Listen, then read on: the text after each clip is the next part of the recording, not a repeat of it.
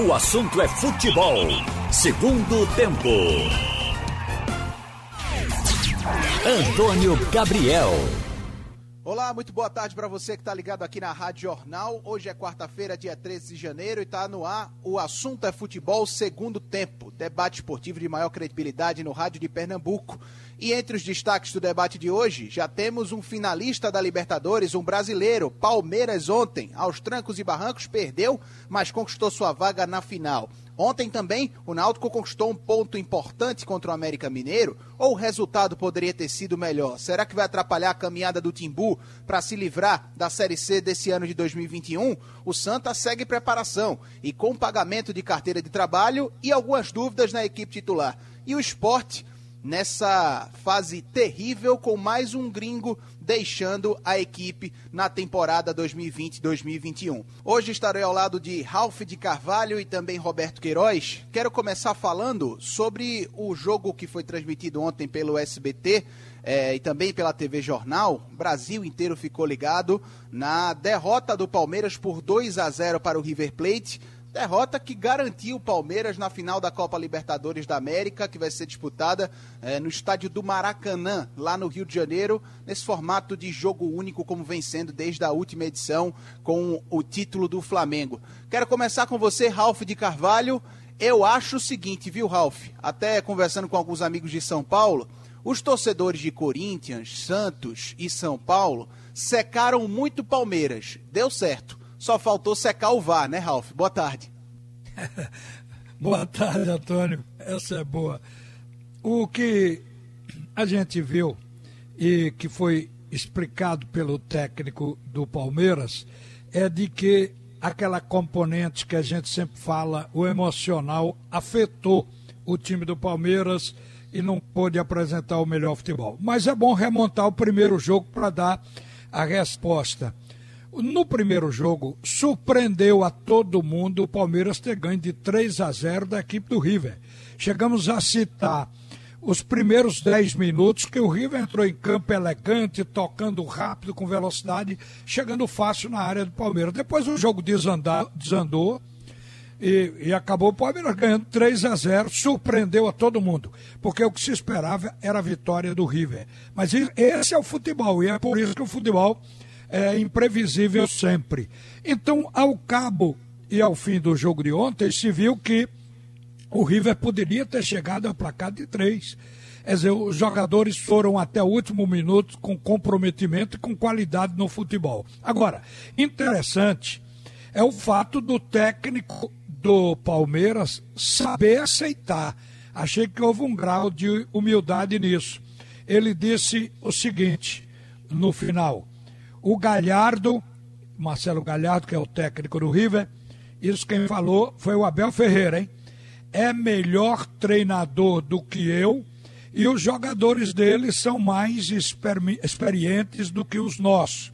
Mas a única maneira de ganhar experiência é assim, vivendo e passando por situações como essa de hoje. O Palmeiras, eu acho que até entende que é tecnicamente um degrau abaixo do River, mas hoje é o finalista. É a quinta vez que o Palmeiras vai para uma final de Libertadores na sua história e aconteceu. Eu acho que o River é melhor, mas nem sempre o melhor ganha em futebol. Isso está provado e foi importante essa final para o Brasil, viu, Antônio? Pois é, Ralf. E até passando a bola também para o Roberto Queiroz, certamente acompanhou a partida ontem na TV Jornal, no SBT. É, a gente esperava, né, Roberto, um confronto equilibrado nessa semifinal entre River e Palmeiras. Não foi equilibrado em termos de jogo, né? Porque lá na Argentina o River começou melhor, mas o Palmeiras atropelou. E ontem, é, aqui em São Paulo, aqui no Brasil, o River atropelou o Palmeiras, 11 finalizações contra nenhuma do time do Abel Ferreira. Então foi equilibrado em termos de jogo, né, Roberto? Um jogo para cada equipe. Boa tarde. Olha, o jogo de lá eu fiquei surpreso, de boca escancarada, com a atuação pífia do time do River. O time do River foi dominado. O Palmeiras poderia ter feito um placar de cinco. Perdeu mais umas duas ou três chances em contra-ataques, chegando na cara do goleiro com dois jogadores e perdendo a chance. placar de, de lá, o placar de, de, de Buenos Aires era para ser 5 a 0 Tal a facilidade que o Palmeiras encontrou. E eu disse, on, disse ontem, eu disse, eu acho que o time do Rio é um time mais ou menos. Mas é um jogo, foi um jogo. E ontem, aí eu fiquei de queixo caído com o time do Palmeiras. Eu fiquei com a boca escancarada com a atuação pífia, bizonha. Meu amigo, um time numa semifinal de Libertadores jogar o que o Palmeiras jogou, depois de uma atuação daquela e uma vitória daquela lá em Buenos Aires, eu disse ontem, eu disse, olha, o Palmeiras, se não usar sapato alto, tá lembrado, Ralf? Se não usar oh, sapato alto, não é? É o favorito para ganhar a classificação e podendo até ganhar esse segundo jogo. Se entrar respeitando o adversário, com humildade, se não ficar querendo é, é, menosprezar o adversário, vai se classificar com o pé nas costas. Mas que bobagem, eu esqueci de um detalhe. Eu esqueci, confesso, entendeu? E eu não esperava que acontecesse o que eu vi. Foi um time amarelão, um time frouxo. O time ficou com medo.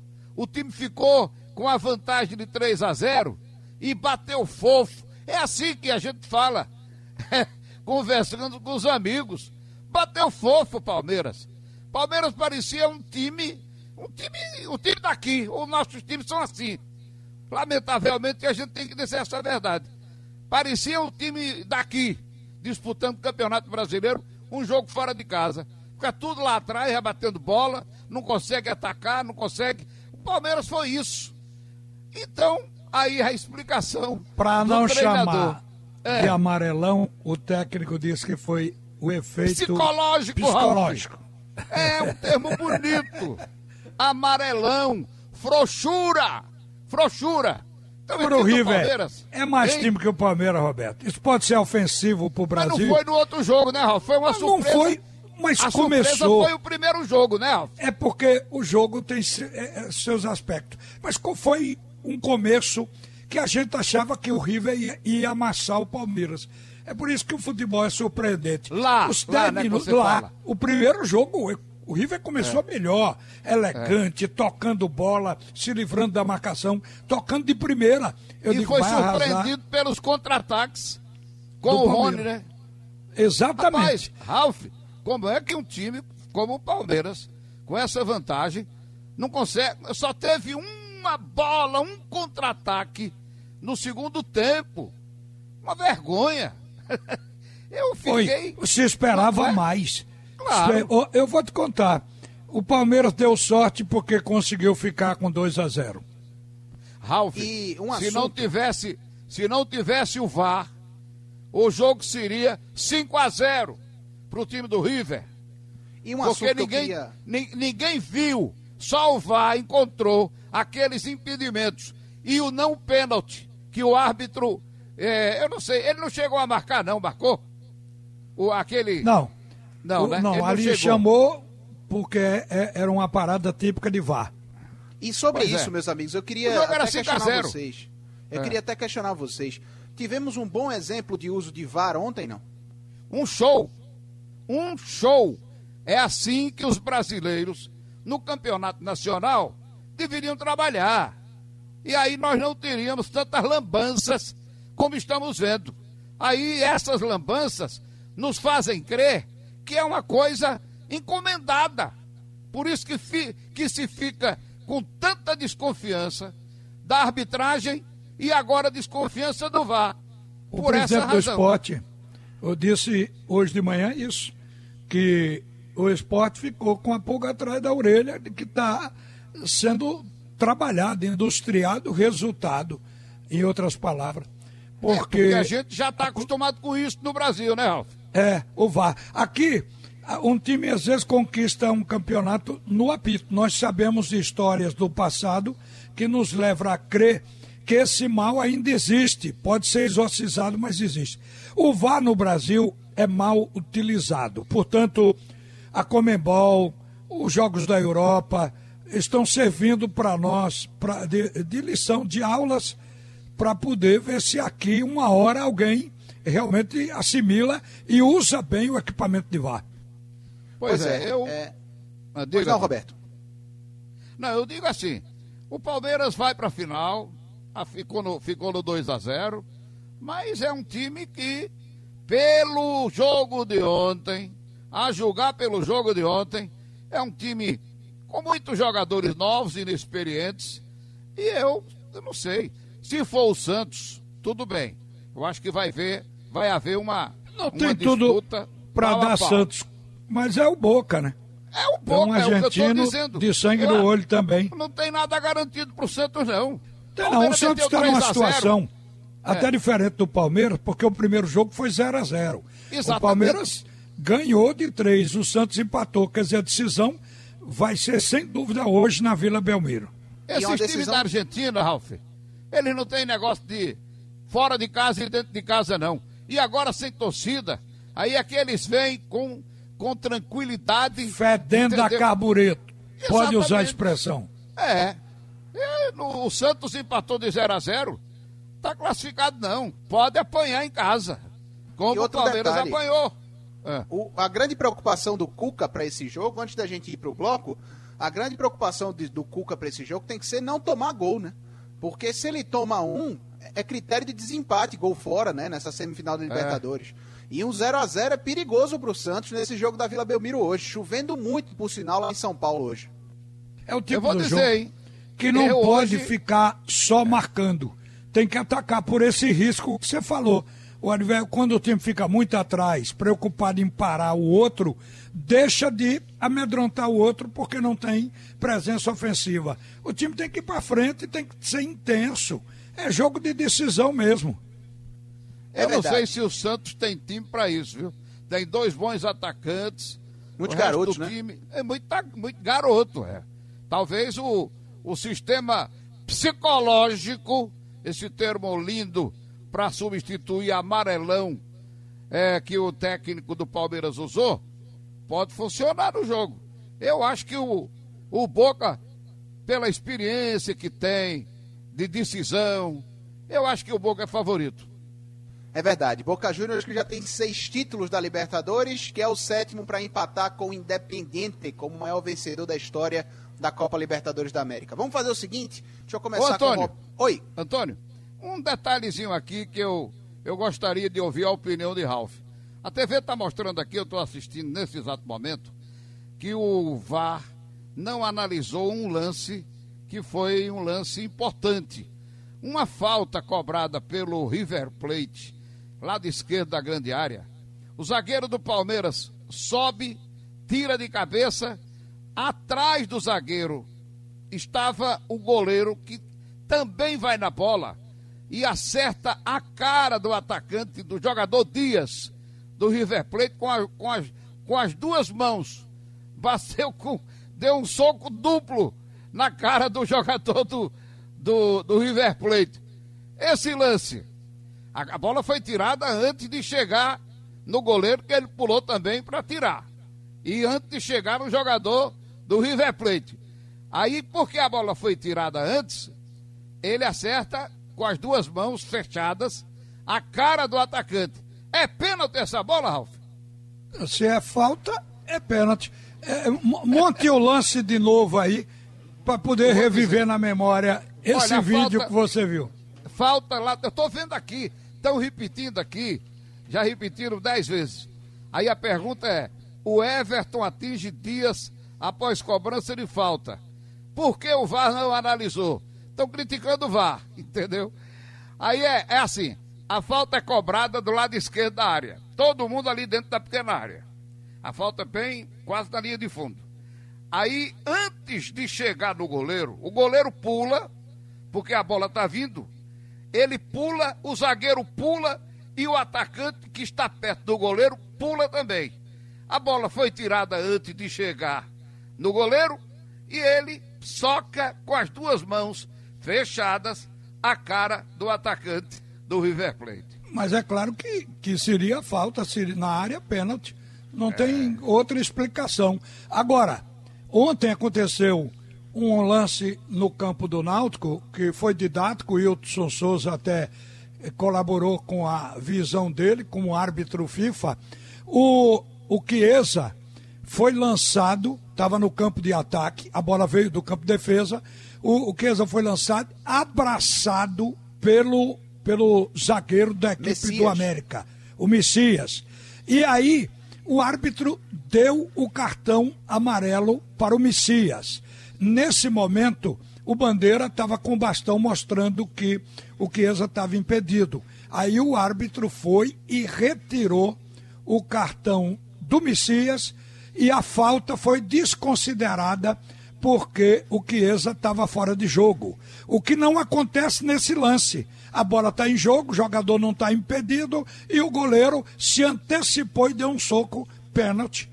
Mas se o zagueiro estava agarrado com o Chiesa, como é que ele estava impedido?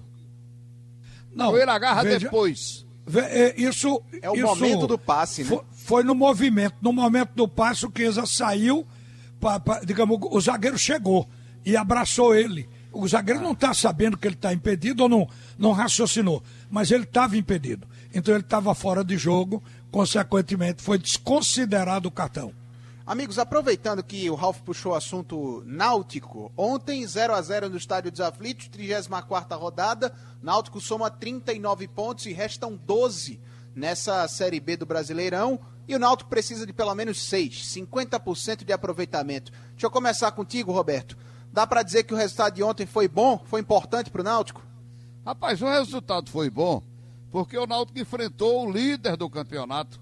Agora a diferença para o vice-líder é de apenas um ponto. A Chape está um ponto atrás, porque ganhou o jogo da equipe do Figueirense, logo depois do jogo do Náutico. Mas a, o ponto importante, o ponto foi importante por esta razão, porém, porque enfrentou um adversário que tem uma vantagem muito grande na pontuação e que é realmente um time que está melhor. O time do América, indiscutivelmente, a, a pontuação do América mostra a diferença entre os dois times. Mas no jogo, não. No jogo, o time do Náutico se comportou bem. O problema o, o, a, o, poderia ser melhor, poderia, claro, se Jorge Henrique, no último minuto praticamente do jogo, não perde um gol daquele. Como é que o cara chega dentro da pequena área? Jogador profissional, tarimbado, experiente, já é, pensando em encerrar a carreira? Eu acho que sim. E chuta um peteleco daquele em cima do goleiro. Ele tem um espaço enorme no lado direito, no lado esquerdo, chuta no meio do gol. Aquilo ali jogou dois pontos fora. O ponto foi importante. O Náutico agora precisa tentar arrancar pontinho também com a Ponte Preta. Acho que o, o resultado do jogo foi bom. Poderia ser melhor se Jorge Henrique não chutasse tão mal, né? É, e Ralf, o questionamento fica agora observando esse jogo contra a Ponte, no Moisés Lucarelli, no domingo, 4 da tarde é o seguinte, né? O Hélio tem um tabu a ser quebrado. Desde que ele chegou no Náutico, ele não conquistou uma vitória fora de casa. Se o Náutico faz uma campanha muito boa nos aflitos com o Hélio, faz uma campanha pífia longe dos aflitos. Então, é como o Roberto falou, pontuar é importante. Até porque a Ponte Preta ainda está buscando o G4, está a quatro pontos de distância, né? Rapaz, eu acho que o Náutico amadureceu até o ponto que está na hora de ganhar fora e vai ser a ponte. Eu digo por quê? Jogo, os jogos fora de casa do Náutico, dois foram emblemáticos, do Juventude e principalmente o da Chapecoense, que o Náutico também poderia ter vencido. Então, a gente vê que o Náutico já está com um comportamento em campo que merece a vitória. Ontem, voltando a esse jogo, ontem era para sair o Náutico vencedor. Se tivesse um vencedor, era o Náutico. Porque, na verdade, o time do Náutico, ele deu conta de marcar o América. Você vê que o América não teve chance de gol clara. Teve jogadas perigosas, como aquela em que o, o, houve o furo, o chute do. Neto Berola. Jogador, Neto Berola. Berola tá é, buscando é. aqui na cabeça. Quem foi que falhou? Foi Neto Berola, deu aquela furada. A gente pensa que se ele não furasse, poderia até fazer um gol, mas o fato é que furou e não houve a finalização, então não houve a chance. O que acontece é que o Náutico teve duas. Ora, o que se dizia era que o América era o favorito e que se uma derrota, eu mesmo cheguei a falar isso, se o Náutico viesse a perder do América, era aquele ponto fora da curva, não era para ser considerado e considerar dali por diante os jogos seguintes. Mas você vê, o Náutico jogou melhor que o América e teve as duas chances da partida, chances que o América não teve. Não foi só de Jorge Henrique, não. Teve a anterior que, que exajeitou a bola, colocando de lado para o Giancarlo finalizar e ele chutou nas pernas do zagueiro. Ali, eu vi duas oportunidades num só lance. O Chiesa poderia ter feito o gol. Eu, Chiesa, eu acho que achou na hora que estava muito de frente para o segundo pau e botou para quem estava de frente para o gol, que foi o Giancarlo mas ele poderia ter finalizado com chance de gol. Então o Náutico perdeu isso no primeiro tempo e perdeu aos 40 e pouco lá aquele lance de, de Jorge Henrique. Acho que foi bem. Eu achei que o Náutico foi bem estruturado e uma coisa no campo psicológico que o Hélio faz bem. O Náutico não entra com medo de ninguém por ter mais pontos do que ele. Porque se fosse assim, não ia para lugar nenhum. Então o Náutico está carregando esperança. O ponto foi importante e a moral que o Náutico ganhou, porque se trata de um aniversário hoje destacado no país, porque fez bem uma Copa do Brasil, está fazendo muito bem, pode ser o campeão da Série B. Então, por tudo isso, eu acho que fortalece o Náutico para que a gente espere uma vitória diante da Ponte Preta. E tem um outro ponto aí, né, Roberto, que o até o Marcial trouxe no comentário agora há pouco. Interessante como está essa disputa na parte de baixo, porque o Figueirense perdeu, ficou com 36 na 17ª colocação. Só que o Paraná bateu o CSA e somou 36 na 18ª, ou seja, tem a mesma pontuação do primeiro time do Z4. E aí vem o Vitória que joga hoje contra o Havaí na ressacada e tem 37 pontos, dois a menos que o Náutico que tem 39. Então é o seguinte, é bom que o Náutico corra contra o tempo para fazer logo os 45, porque ao que tudo indica, esse ponto de corte da Série B esse ano vai ser alto, né, Roberto? É, rapaz, a gente tem que ir levando até o fim para ver o que, é que vai acontecer. Essa, esse ponto de corte estava aí em 42, eu não sei quanto é que está hoje. Está em 43, tá em 42 porque não dá para fazer o ajuste, então tem que arredondar. 43. 43, né? Olha, esse jogo do Vitória com o Havaí, o Havaí está na nona posição, porém, está com 47 pontos. Ele está. Ele ganhando o jogo para o Vitória, ele vai para 50. Vai para 50 pontos e fica ali juntinho do Juventude fica a dois pontos do Juventude e do CSA. O CSA é o quarto colocado. Entendeu? Então o Havaí, eu acho que vai entrar fedendo a carbureto. O Vitória, que nos perdoe, mas o Havaí vai entrar querendo brigar para entrar ainda na classificação do G4. Ele vai ficar a dois pontos do time do CSA, que perdeu seu jogo de ontem para o Paraná. Então é, é, é um jogo dificílimo para o time do Vitória. O Vitória está em queda, está na, naquela fase de perder, perder e perder. Tem 37. Se ele ganhar, ele pula para 40. Já passa o Náutico um pontinho. Olha, é uma briga, uma briga forte para fugir desse rebaixamento. Mas o que é que vai fazer? Tá lá, tem que continuar lutando. Vamos esperar que o Náutico consiga alguma coisa diante da Ponte Preta. Uma Roberto, vitória lá seria o céu. Considere é. uma coisa que é importante em futebol: o momento da equipe. A equipe que está subindo e a que está descendo. O Vitória está em queda, o Figueirense está em queda, o Náutico está em ascensão. Tarde, mas não tarde a ponto de não dar mais. Quer dizer, antes tarde do que nunca. Então, o Náutico está num processo de subida e os dois concorrentes estão em processo de queda. Se o Vitória perder hoje esse jogo para o Havaí, o Havaí está na nona colocação com 47 pontos, o Vitória está na 16 com 37. É manter o Vitória aí. Porque o Vitória é a camada de borracha para sustentar quem vem de cima, como é o caso do Náutico agora, que deu esse salto para a 15 posição. 15 ou 14? Quem está com a tabela aí? O Náutico é o 15 colocado. Pois é. Agora, então, o problema do a camada de jogo... proteção é o Vitória, que está é entre ele e a zona do rebaixamento. É bom que o Vitória seja derrotado hoje pelo Havaí.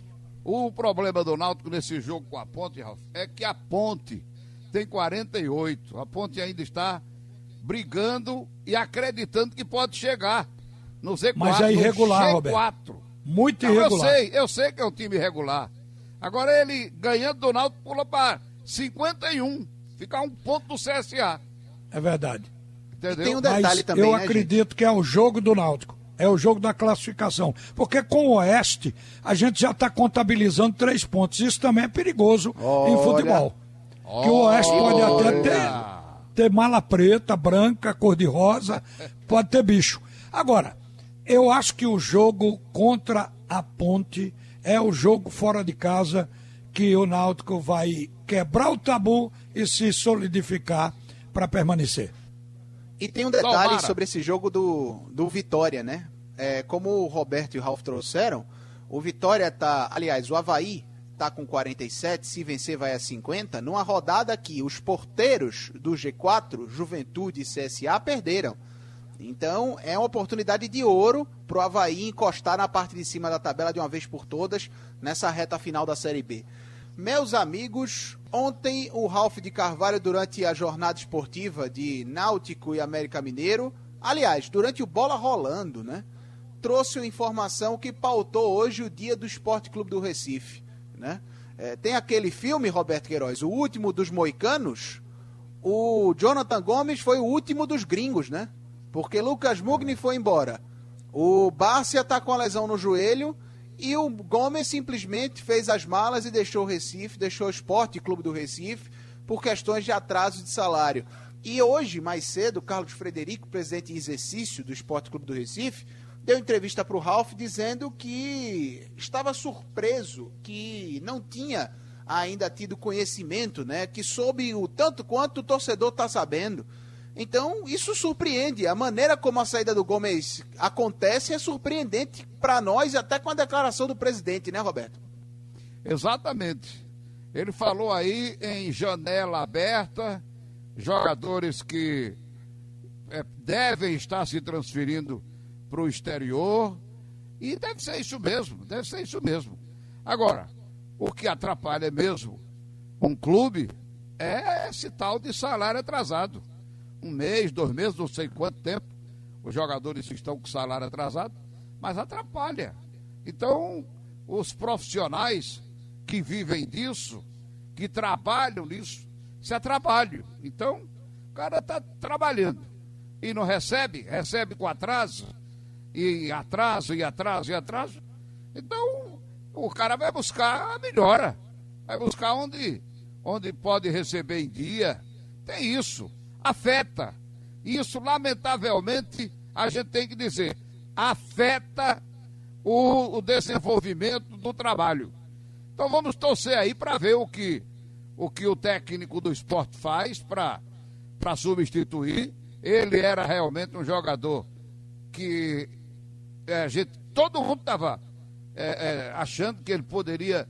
E, e ele não substituiu no, no início do jogo passado o Mugni, mas ele entrou no jogo e entrou no jogo bem. Um jogador de, de bom passe, um jogador importante, na minha opinião, um jogador, porque você hoje não tem apenas 11 jogadores. O campeonato é longo, o campeonato é, é, é pesado, é estafante. Então você tem que ter reservas. E não apenas reservas que entrem para fazer número.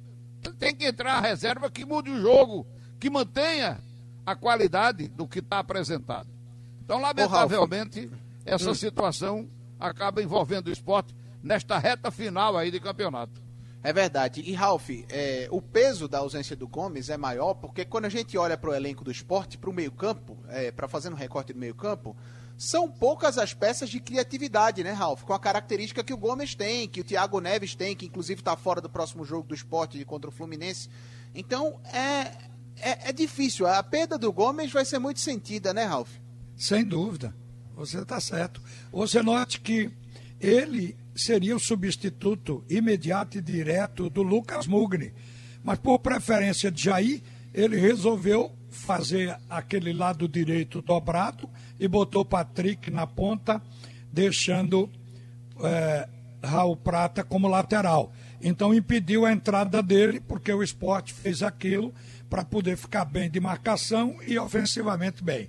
Mas ele era o meio-campista que atua pelas pontas também com desenvoltura, que seria o titular do esporte, sem dúvida. Isso prova que o esporte perdeu um jogador de qualidade. Esse esse momento é ruim com a saída dele, porque o Jair Ventura, ele fica sem opção. Já estava é, condicionando a entrada dele para substituir o Thiago Neves, que não vai poder jogar contra o Fluminense. Quer dizer, já não tem mais. Quer dizer, vai dificultando, vai apertando a situação do time e, consequentemente, do treinador. Agora, a saída em si, o jogador esperou muito também.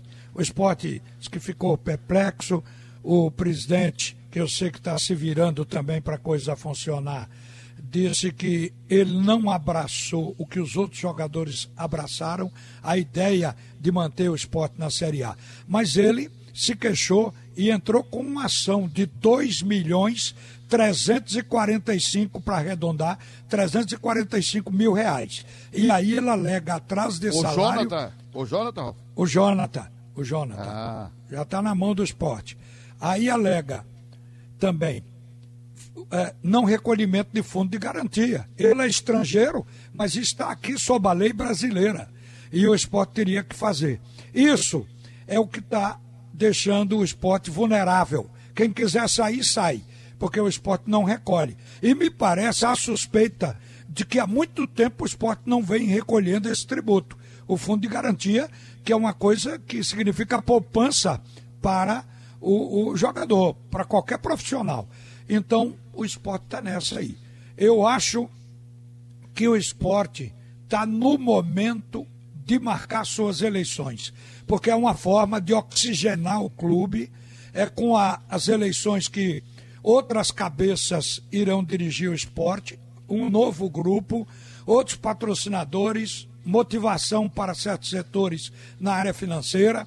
Então, acho que o esporte está precisando dessa mudança, dessa, desse upgrade, dessa, dessa mexida, porque a situação tende a piorar. Porque a pandemia, mesmo com a vacina, ela não vai ter, é, digamos, de volta tudo agora. Vai levar um certo tempo. Eu até citei hoje Antônio, Roberto e você que está acompanhando a gente, o caso do Rio de Janeiro. O, o prefeito do Rio, ele quis se apressar em abrir os estádios, especialmente o Maracanã, para o público, para botar dinheiro, porque os clubes estão se queixando.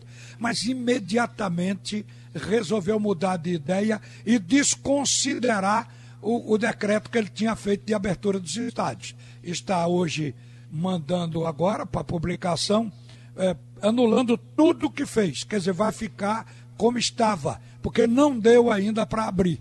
Então é isso que a gente tem que ver, que a situação do esporte financeira se mudar muito pouco e tem que segurar até o fim, que é para não é, prejudicar a classificação do clube, ou melhor, a permanência do esporte dentro da Série A, que é o que todo mundo deseja. É Agora, verdade. perdeu mais um, se perder outro, aí fica realmente uma coisa difícil, difícil, difícil. É verdade. E vamos falar rapidamente sobre o Santa nessa reta final do programa, porque querendo ou não, o jogo do Náutico ontem, essa saída do Jonathan Gomes, assuntos quentes do nosso futebol, mas o Santa segue trabalhando para essa decisão de domingo.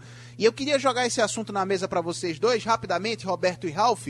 Bileu voltando à equipe titular, possibilidade dessa alteração no meio-campo. O João Vitor trouxe isso no noticiário. Como é que vocês enxergam essa volta do Bileu ao meio-campo? E eu pergunto isso muito por conta daquele jogo contra o Vila Nova, da expulsão do Bileu no estádio do Arruda.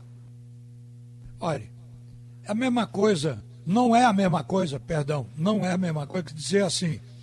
Jean Carlos do Náutico está voltando nesse jogo. Você tem uma sensação que vai melhorar o meio campo, porque o cara é bom no que faz.